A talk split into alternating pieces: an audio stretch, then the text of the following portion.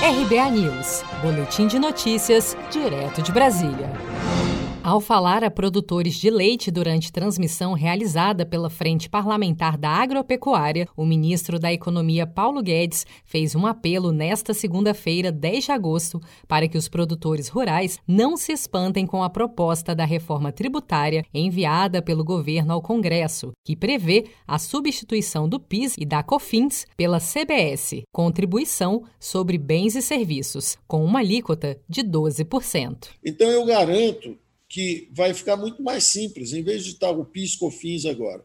Nós tendo esse, é, é, nós é, instituindo e tendo agora, a partir de agora, essa contribuição sobre bens e serviços, vai haver uma enorme simplificação. Não se espantem com a alíquota, porque as alíquotas eram 3, 4 e agora aparentemente foram para 12, mas na verdade esses 12 permitem deduções ao longo da cadeia.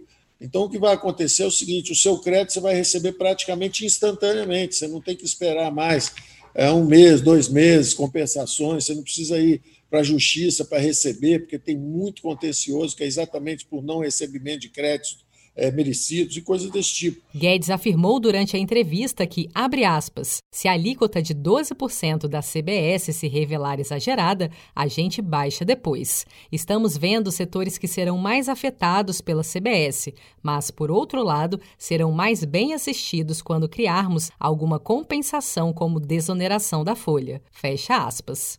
O ministro concluiu a entrevista dizendo que a política macroeconômica do governo Bolsonaro controlou três grandes fontes de gastos da União: privilégios da Previdência, juros altos e salários de servidores.